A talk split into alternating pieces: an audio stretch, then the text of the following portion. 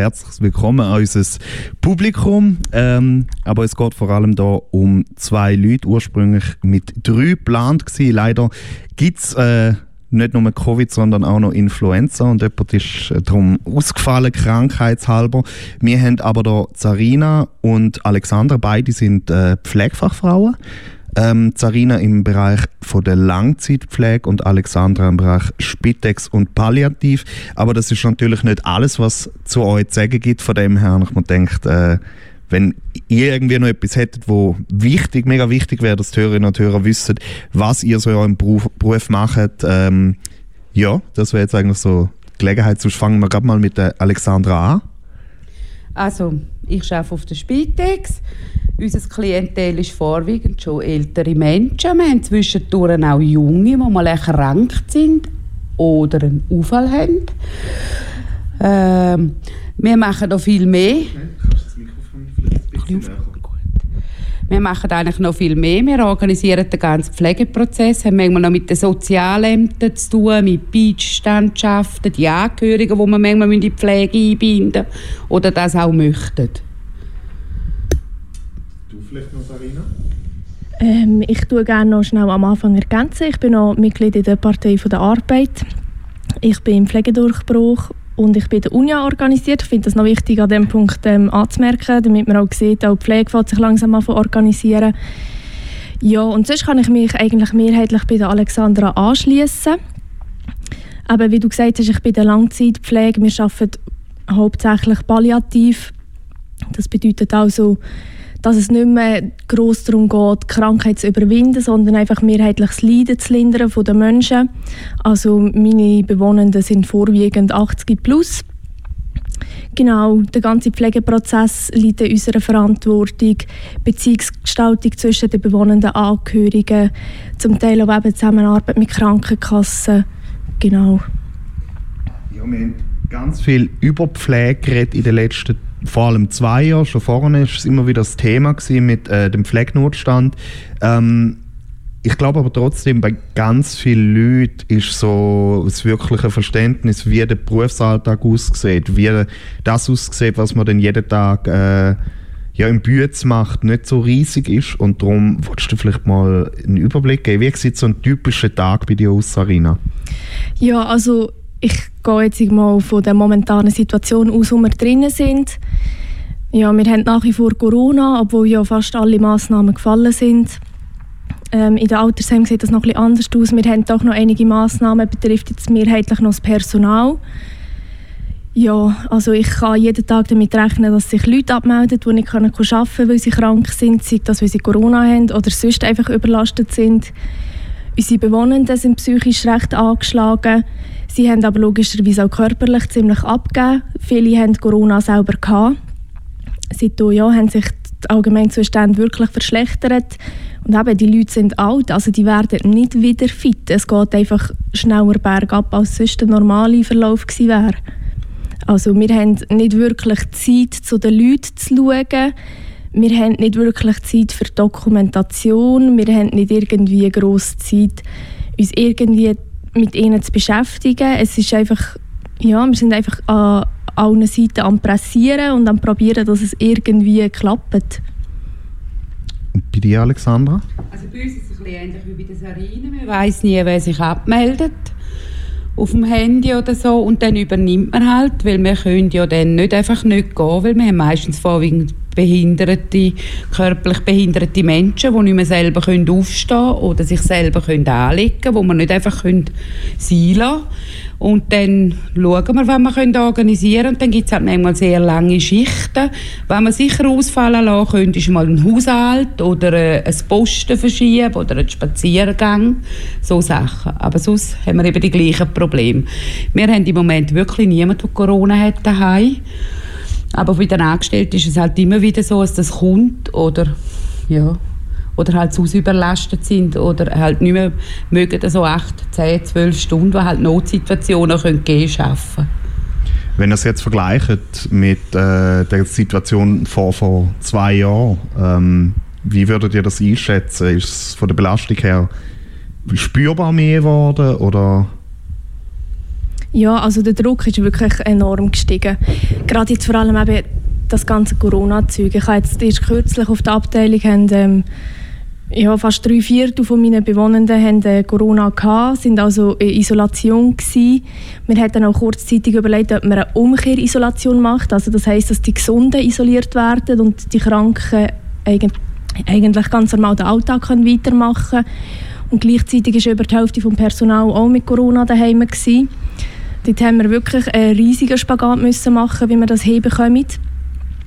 Ja, und dann halt nachher von Seiten von Arbeitgeber haben wir einen riesigen Druck gehabt mit dem, sie haben es nicht direkt gesagt, aber wir hatten so das Gefühl bekommen, wegen wir sind eigentlich schon an dieser Situation. Weil hätten wir uns an die Hygienemaßnahmen gehalten, wäre das ja gar nicht passiert. Also der Druck ist wirklich wahnsinnig gestiegen. Du bist gerade am Schnauben, Alexandra.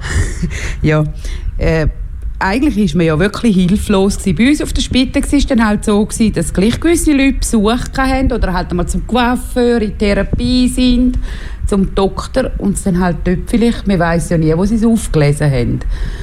Und ja, manchmal ist man dann halt dort rein, wir schauen ja schon mit dem Abstand, aber nur eine Maske nützt eben manchmal gleich nichts. Und vielfach haben wir es dann halt gewisse Leute schon überkommen, bis man gemerkt hat, dass die alten Leute wirklich Corona haben, weil ja die Symptome so vielseitig sind. Und bei uns ist also der Druck halt in dem Sinn gestiegen, wir haben Personal, das ausgestiegen ist, weil sie einfach nicht mehr haben mögen, weil sie gefunden haben, nein, ich kann nicht mehr so arbeiten. Und wir haben aber auch Handkehr um die alten Menschen, die halt ein bisschen traumatisiert sind. Man merkt es auch von dem Lockdown, wo sie halt wirklich nichts mehr können. Und Spitex vielfach der einzige Zugang noch war, was kein Mensch Und dann hätte man einen Abstand halten also es ist schon schwierig geworden. Das war bei uns auch ein riesiges Thema, gewesen, eben mit dem Abstand halten. Gerade im ersten Lockdown ist ja, also sind die Heime geschlossen, gewesen, die Angehörigen durften nicht mehr vorbeikommen. Wir mussten auch Abstand halten, dann eben der Personalmangel, den wir hier hatten. Wir haben in der Anfangszeit von Corona auch wirklich noch aktiv an Personal gespart. Also wir sind bewusst in Minusstunden geplant worden, wenn die Arbeit in Anführungszeichen erledigt war. Also das bedeutet dann einfach, Grundpflege ist gemacht wir sind verteilt, es sind alle so weit versorgt, haben wir müssen die Leute davon heimschicken, seien das Fachpersonen oder Pflegemitarbeiter damit dann nachher, wenn die Situation wird eskalieren dass sie wieder müssten weil dann könnten sie ja so Minusstunden abbauen. Also das heisst, auch wenn vielleicht auch noch Ressourcen um gewesen wären, wir haben sie nicht gehabt, wir haben wirklich eigentlich nichts können machen mit den Leuten, die man sonst so macht in den Altersheimen. Also wir tun ja dann gleich, wir gehen mit ihnen spazieren, machen Kreuzworträtsel, was auch immer. Und ich merke jetzt das an unseren neuen Lernenden, die wir im Moment haben, oder Praktikanten, die kommen jetzt gar nicht auf die Idee, dass wir irgendwie etwas mit den Leuten machen können, was Richtung Betreuung geht, weil sie haben es gar nicht von uns gelernt. Und auch wenn sie jetzt vielleicht schon ein Jahr, zwei im Beruf sind, fängt man eigentlich erst jetzt an, mit ihnen zu schauen, hey, look, du kannst am Nachmittag zum Beispiel ein Spiel spielen, weil die Leute hätten die Freude, wenn man ein bisschen Zeit mit ihnen verbringt, aber sie kommen gar nicht drauf, sie haben es nie gelernt. Es ist ja äh, dann Pflegeinitiative irgendwann mal mit in der Pandemie gekommen, ähm, gerade in einer Zeit, wo auch das Bewusstsein zur Frage der Pflege relativ groß ist war. Was habt ihr euch so erhofft in dieser Situation und was ist denn ist, ist überhaupt etwas gekommen? Hat sich irgendetwas verändert? Hat man, ist man optimistisch, dass es noch besser wird oder wie sieht es aus? Alexandra? Also bei uns hat sich nicht viel verändert. Wir hätten mal darüber geredet, aber die Personalsituation war ja eigentlich vor Corona schon prekär an vielen Orten. Und durch Corona hat sich alles noch verstärkt. Und ich sage, wäre Corona vielleicht nicht gekommen, wäre die Initiative nie durchgekommen. Also das ist meine persönliche Meinung. Ich denke, Corona hat sicher viel dazu beigetragen. Ich verstehe schon, dass man das zuerst einmal klären muss. Jeder Kanton hat ja auch wieder eine eigene Gesundheitslobby. Es ist auch ein kantonales Problem, weil es ja nicht überall gleich geregelt ist und das wahrscheinlich einfach Zeit wird. Aber ich finde es gut, dass sich die Pflegenden mal ein bisschen anfangen zu wehren und nicht immer Ja und Amen sagen.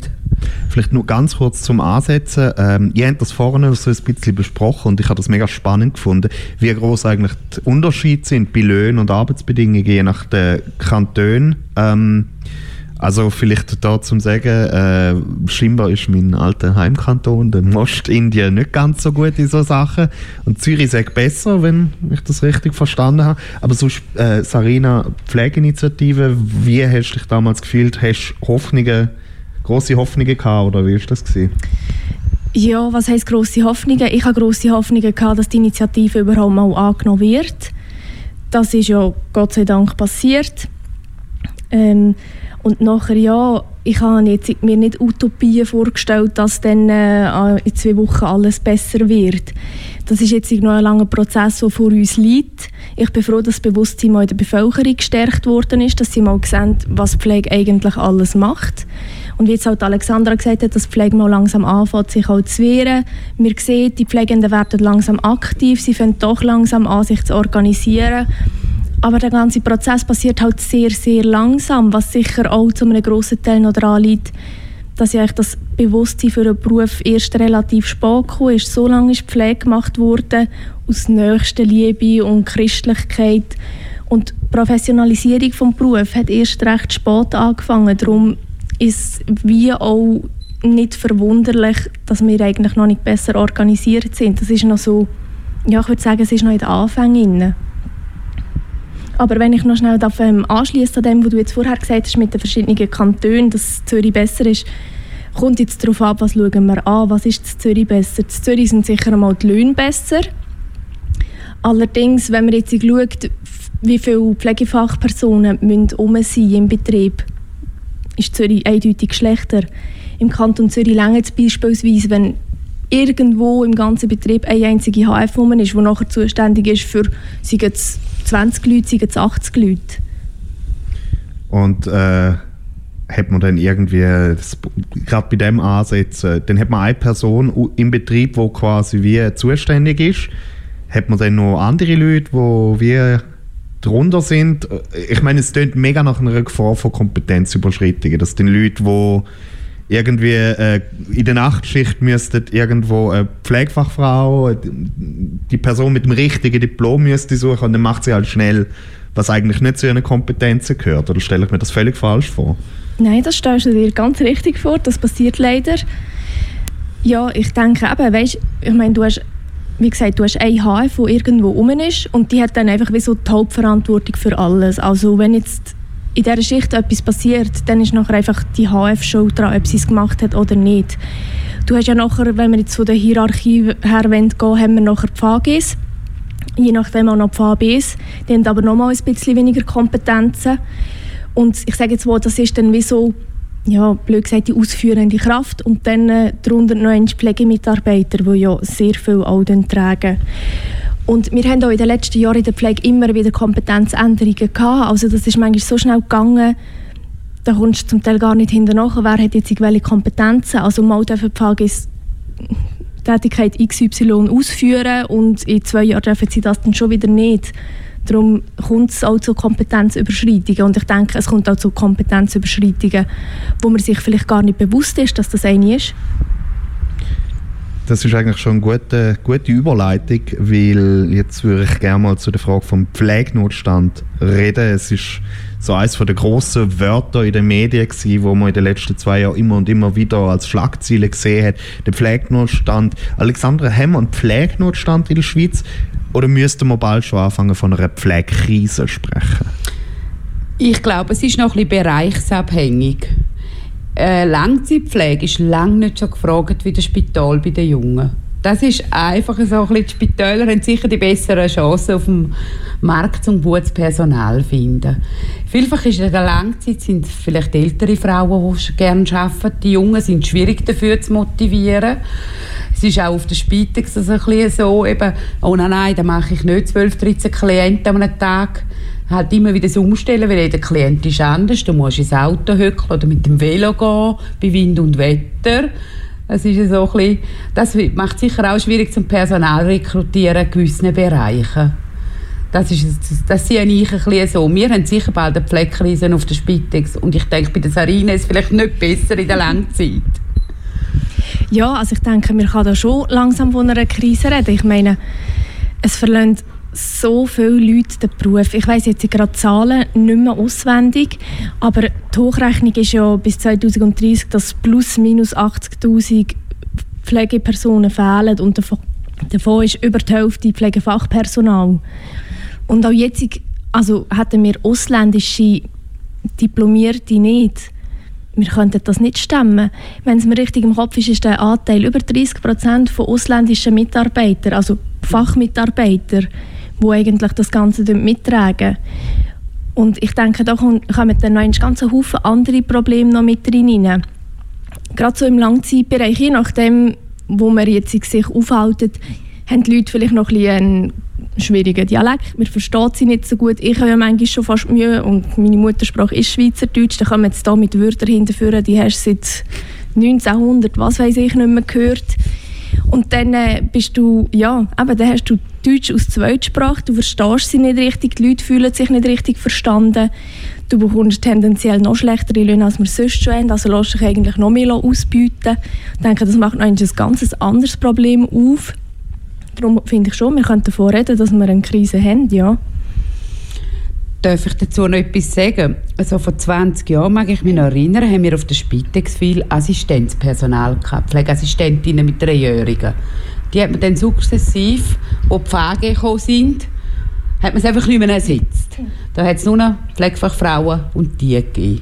Jetzt auf das Mal fällt mir auf, seit Corona sind die wieder gesucht, die Frauen.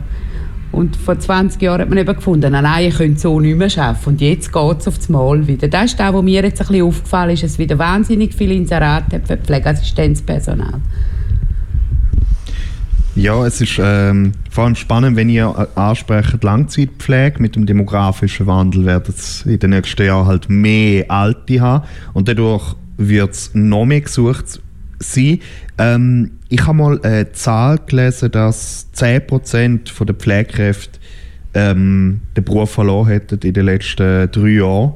Ähm, wie, wie merkt, also spürt man irgendwie eine Veränderung in den letzten Jahren im Beruf? Wie hat die ganze Gesundheitssituation mit Covid den Pflegeberuf gerade so in eurem konkreten Fall verändert? Ja, also ich denke erstens einmal, ich glaube, es sind sogar noch mehr als 10 Prozent. Mhm. Ich habe jetzt eine höhere Zahl im Kopf. Es kann gut sein, dass, dass es mal irgendwie vor ein paar Monaten 10 Prozent sind. Ja, aber geht es jetzt gerade... Es sind zu viel. Es, sind, es sind wirklich zu viel, ja, es sind wirklich zu viel.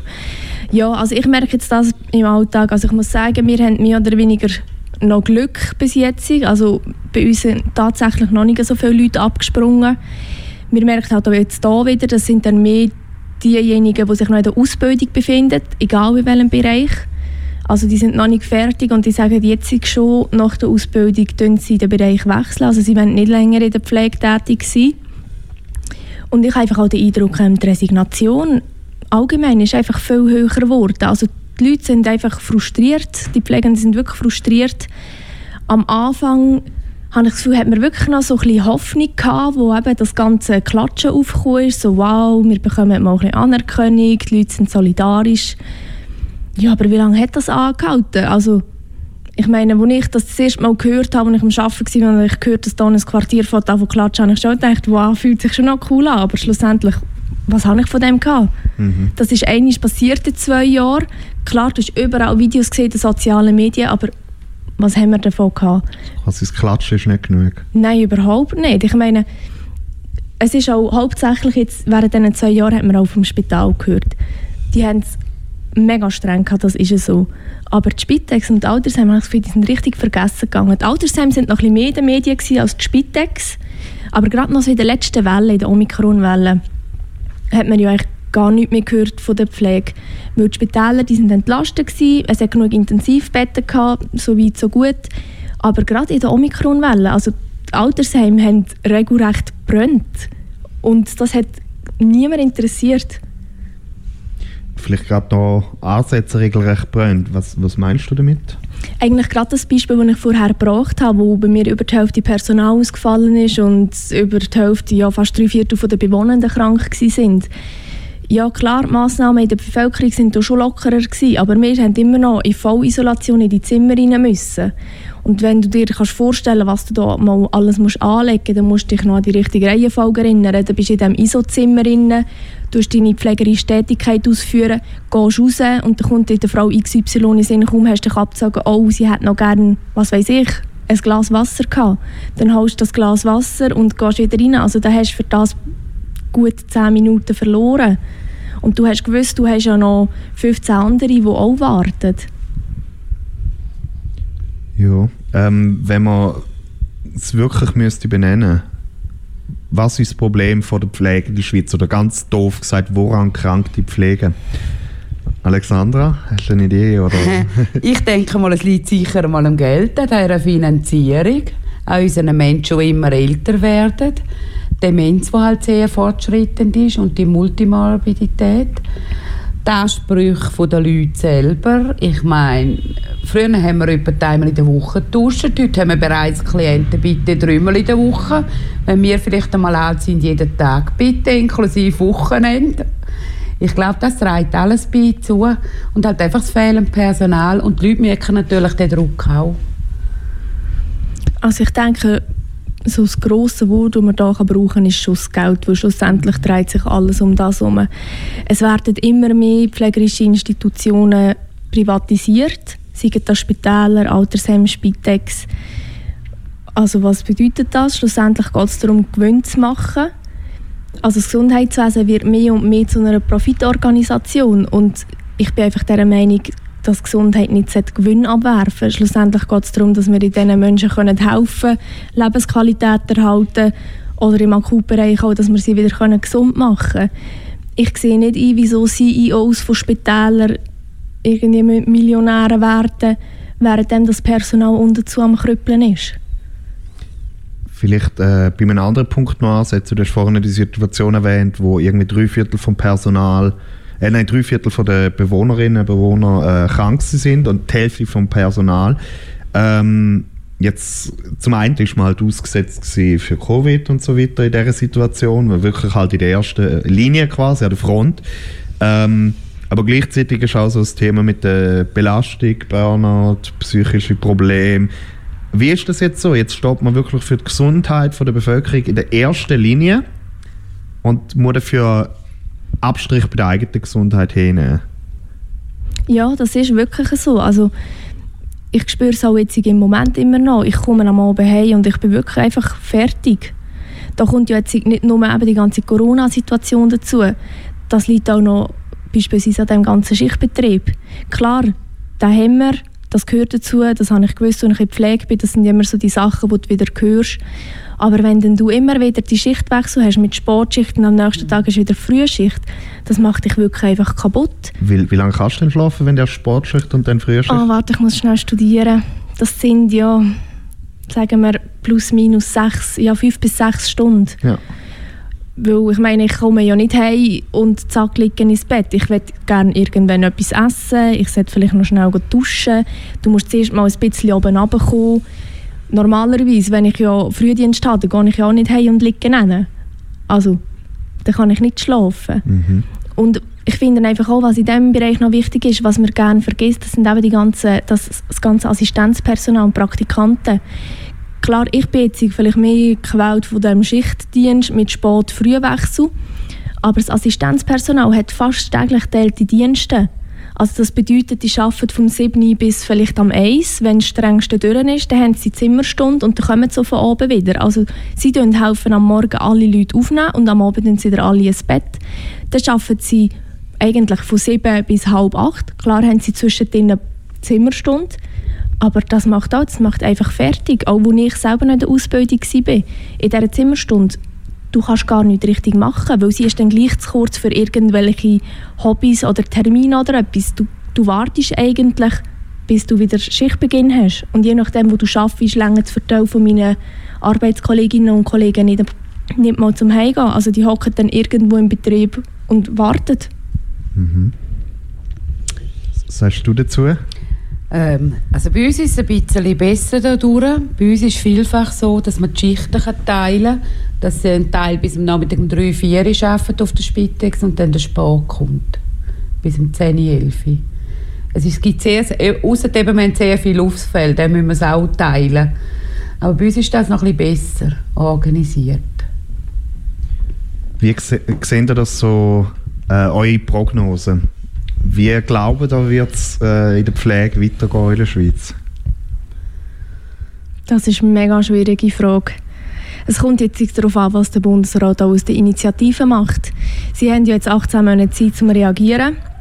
Das ist ja so geregelt gewesen. Ja, ich meine, eben, schön ist die Initiative angenommen worden, aber jetzt muss man einfach wirklich auch mehr oder weniger auf den Bund vertrauen. Ich denke, der Kampf für uns, der ist jetzt nicht vorbei. Also die Pflegenden werden weiterhin müssen auf die Straße gehen und aktiv sein und auch weiterhin demonstrieren. Also ich denke, man muss sicher viel investieren in die Nachwuchsförderung, vor allem eben mit Hinblick Zukunft, wie viele Pflegende es fehlen. Vielleicht finde ich auch, sollte man die Leute in Resilienz schulen und schauen, dass wirklich die Arbeitsbedingungen vielleicht anders würden. Es gibt ja jetzt bereits ein Spital, das das umsetzt, 80% für 100% Lohn. Stimmt, da habe ich etwas gehört, ja. dass äh, schon an einem zumindest eine Viertageswoche. Ist es so. Also sie arbeiten zum Teil schon die 8, irgendeine Stunde, haben aber ein Stück viel mehr frei. Mhm. Gibt dann wie zu, und das finde ich super. Und ich denke, also ich weiß von jemandem, der dort arbeitet, die haben riesen viele Bewerbungen und ich denke, andere ja, müssen nachziehen. Ja. Sonst wandert dann das Personal ab. Mhm. Ja, das ist jetzt, das führt eigentlich schon zu der nächsten Frage. Wenn man wirklich so Wunschzettel-mäßig darf, die Wünsche, jetzt geht es gar nicht darum, wie, wie optimistisch sind oder wie pessimistisch sind oder die grossen Herausforderungen, die auch kommen mit, mit der Entwicklung von der Demografie, ähm, auch mit den ja, Neubehandlungsmöglichkeiten bei Krankheiten und so weiter. Also das Aufgabenheft der Pflegerinnen und Pfleger wird ja immer größer. Ähm, wenn ihr jetzt wirklich einen Wunschzettel könntet ausfüllen und das wird dann erfüllt, damit es in der Pflege gut läuft, was wäre drauf? Also ich würde sicher mal sagen, die vier Tage Woche, das finde ich ist wirklich ein mega Ziel, das wir anstreben müssen.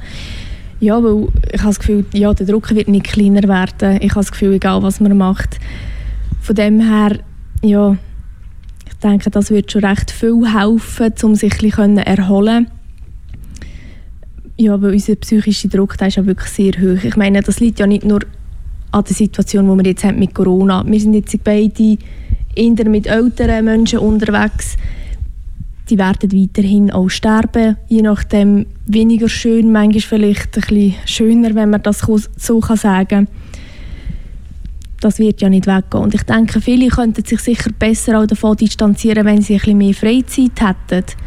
Und sonst weitere Punkte finde ich einfach auch ganz wichtig, aufhören, die Sachen zu privatisieren. Ich habe das Gefühl, dort äh, fängt so viel von den Problemen an. Also Gesundheit soll einfach kein Profit sein. Ähm, ich bin ja schon ein bisschen älter, arbeite schon länger in der Pflege und vor x, x Jahren war die Pflege wirklich noch ganzheitlich. Gewesen. Da hat der Mensch zählt. Ich wünsche mir einfach, dass die Zeit wieder ein bisschen zurückkommt, wo man die Leute individuell nach den Bedürfnissen pflegen und nicht fast mit der Stoppuhr und Zeitvorgaben. Einfach, dass wir wieder ein bisschen menschlicher könnten sein miteinander. Der Umgang auch. Ja. Dass man nicht schon abgeht von Klient zu Klient trennt. Und die Leute spüren das. Und das, was Sarina gesagt hat mit der Erholung, finde ich wichtig. Weil man merkt wirklich, Leute, die vielleicht 60 Prozent auf der Pflege arbeiten, sind viel ausgeglichener und weniger krank. Als solche, die in Anführungsschlusszeichen vielleicht 100 mühen, weil die Löhne eben doch nicht immer so hoch sind, vor allem beim Assistenzpersonal, die sind viel mehr belastet. Eine ganz andere Frage wenn man die letzten zwei Jahre angeschaut hat, hat man gemerkt, gut, Pflege ist auch ein Segment, das braucht man in Notsituationen noch viel verstärkter. Ähm, ist das jetzt so eigentlich ein Bereich aus eurer Sicht, wo man müsste permanent Überkapazitäten haben? Weil zum Beispiel äh, die Feuerwehr baust du ja auch nicht zurück, wenn es gerade nicht brennt.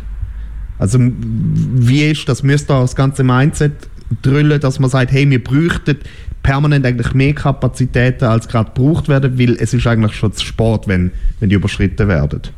Ich denke schon, weil also Wissenschaftler sind sich einig, dass es mehr Pandemien, Epidemien wird geben. Ich denke, auch wenn wir da jetzt noch so einen kurzen Schwenk machen zu dieser ganzen Klimasituation, dass der Permafrost ist ja am Auftauen. Wir wissen ja nicht, was dort drin alles für Viren und Bakterien sind, wie sich das wird auf uns auswirken. Wir gehen ja davon aus, dass es in den nächsten Jahren extrem wird zunehmen. Also ich denke, Corona ist jetzt nicht für die nächsten 100 Jahre die einzige Pandemie gewesen, die wir hatten. Ich denke, das ist jetzt vielleicht mal so eine Art Hauptprobe gewesen, im schlimmsten Fall, dass Oh wir ein bisschen wissen, was auf uns zukommt. Aber ich muss sagen, ich bin da jetzt nicht so optimistisch. Also ich weiß bereits von einigen Häusern, die so interne Pflegepools haben. Ich denke, das wird die Zukunft sein, dass das, also denke ich, auch Spitexen werden müssen machen auf Abruf. Mhm. Ich glaube, wir kommen da schon bald mal mit unseren Fragen zum Schluss. Wir werden nachher die Runde noch ein Bier ein bisschen öffnen. Ähm, ich glaube auch richtig von unserem Gästebuch. Vielleicht hat Petra schon gesehen, ob dort. Ja, sie ist gerade am Überprüfen. Darum jetzt an dieser Stelle, wenn ich ganz doof gefragt habe und etwas, was euch mega wichtig ist, äh, wie nicht angeschnitten habe, wäre das so wirklich der Moment, ähm, was ist noch mega wichtig zu dem Thema? Was haben wir vergessen? Du machst da gerade ein grosses Feld auf. Da Ich mache ein riesiges Feld. Ja. auf. Das Feld, was hätte Florian alles vergessen? Nein, aber ich meine, Pflege grundsätzlich ist ja wirklich ein riesiges Feld. Also wir beide könnten dir wahrscheinlich den ganzen Tag auch Situationen von unseren Tagen erzählen. Also aus dem, aus dem Arbeitsalltag heraus meine ich.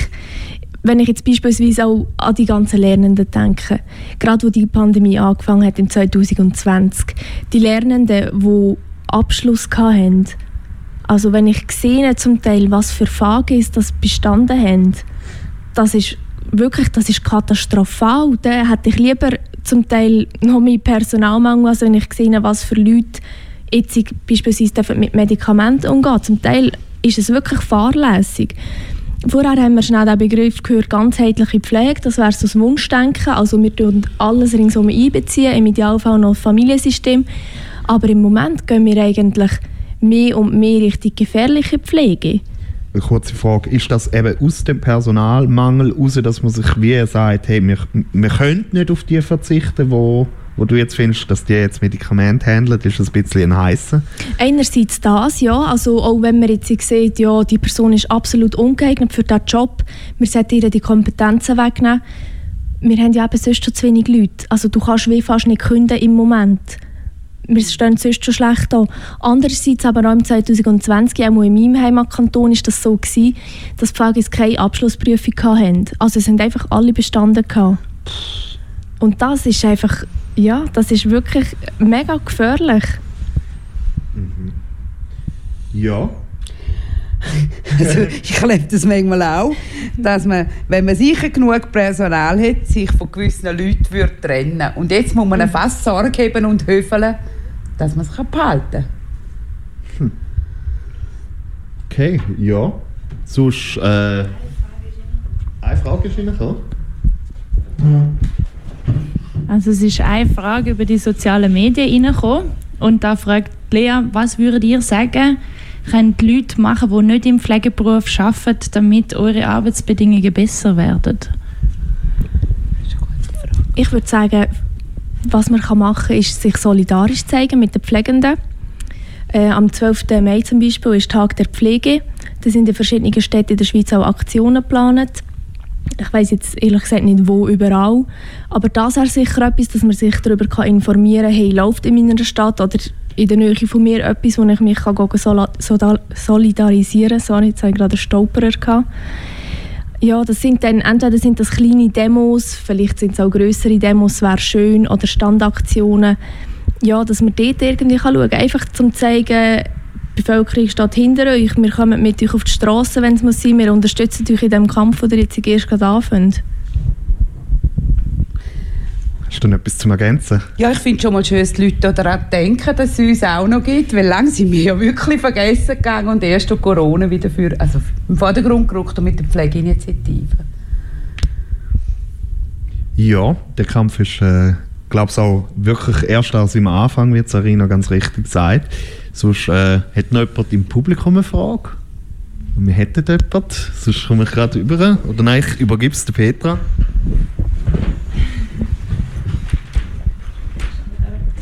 Ähm, ja, voll. Mich würde einfach wundern, ihr habt jetzt beide gesagt, also du Selina, hast gesagt, dass sich Pflege jetzt so ein bisschen hat angefangen zu organisieren und du hast, glaube ich, auch etwas von, von Wehren gesagt.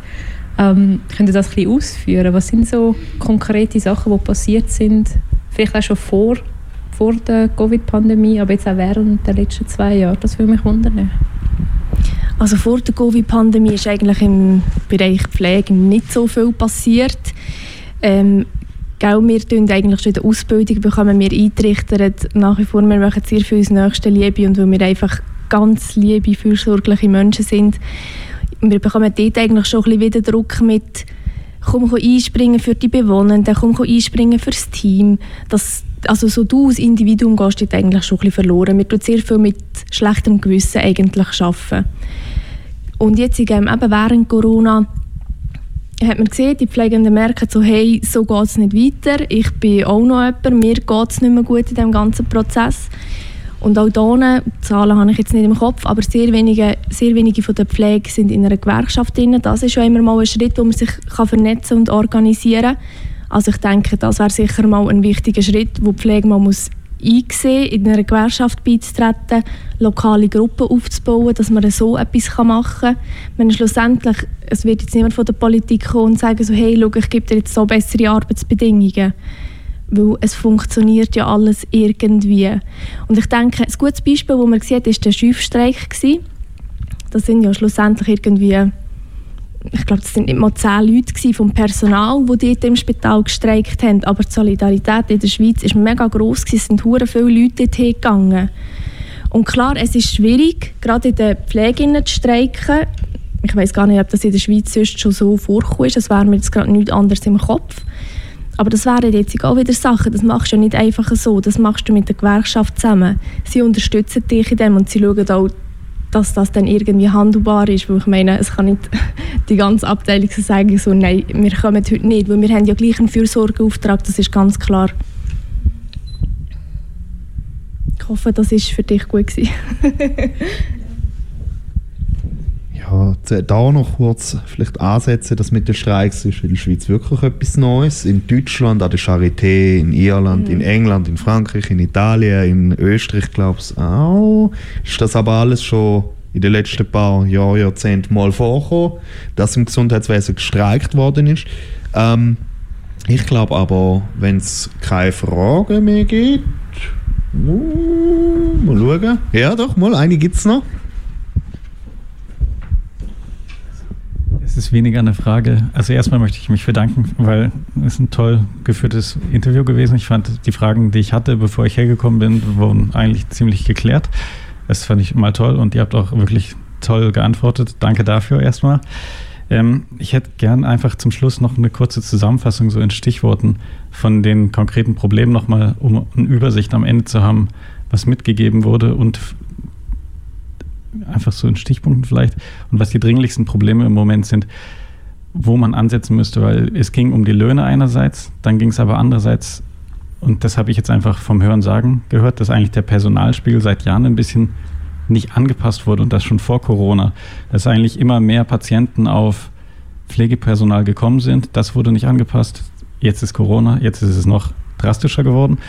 Und eben die Resilienz wenn wir bei dem Thema sind, eigentlich beim psychischen Durchhaltevermögen, das sinkt ja auch, wenn immer weniger Leute dabei sind.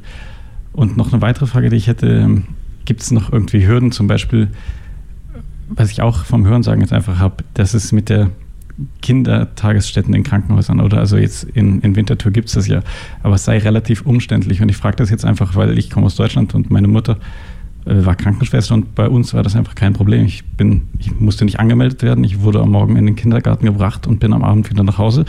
Und das, das war komplett un, also nicht schwierig, es war nicht bürokratisch. Und ich hätte gerne einfach äh, noch einen kurzen Input für das. Also gibt es diese Hürden zum Beispiel, weil du hast ja die Familienstrukturen angesprochen.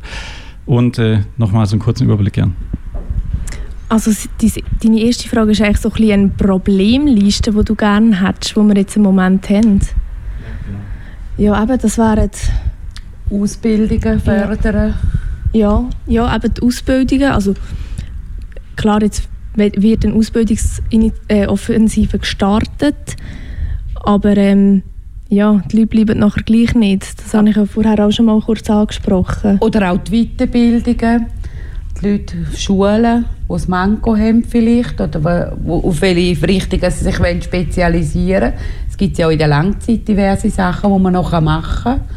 und das auch ein bisschen fördern und die Leute unterstützen. Weil das geht im ganzen Stress vielfach vergessen, dass die Leute auch noch gerne mal eine Weiterbildung machen würden, weil man hat ja meistens keine Zeit. Ja, und ich denke, so als grosses Schlagwort für die Mängelliste könnte man mal Arbeitsbedingungen nehmen. Wenn wir die Arbeitsbedingungen würden anpassen dann hätten wir einerseits bessere Löhne, wären besser geschützt mit den Arbeitszeiten, weil wir haben ja da auch so eine Art Sonderstatus, was die Ruhezeit angeht. Eben, du hast mich vorher gefragt, wie lange ich schlafe zwischen Spät- und Frühschicht. Das ist wie so eine Art Ausnahme. Also rein theoretisch darf man das glaube ich ein oder zweimal im Monat mhm. so machen, aber kontrolliert ja eh niemand, weil es reklamiert ja auch niemand. Mhm. Dann äh, würde man auch mit besseren Bedingungen den Beruf ja wieder attraktiver machen. Also entweder würde man vielleicht irgendwie können Leute zurückholen oder die, die die Ausbildung machen, würden in der bleiben. Darum denke ich, mit den Arbeitsbedingungen kannst du recht viel abdecken. Und die andere Frage mit den Kitas, das gibt es glaube ich im Fall in der Schweiz gar nicht so häufig. Also jetzt im Langzeitbereich kann ich jetzt nicht irgendwie eine grosse Institution, wo das wird führen. Spitex habe ich gar keine Ahnung. Ich weiß, dass eben einzelne Spitäler haben das oder beispielsweise als ähm, Paraplegikerzentrum in Natwil, die haben das auch.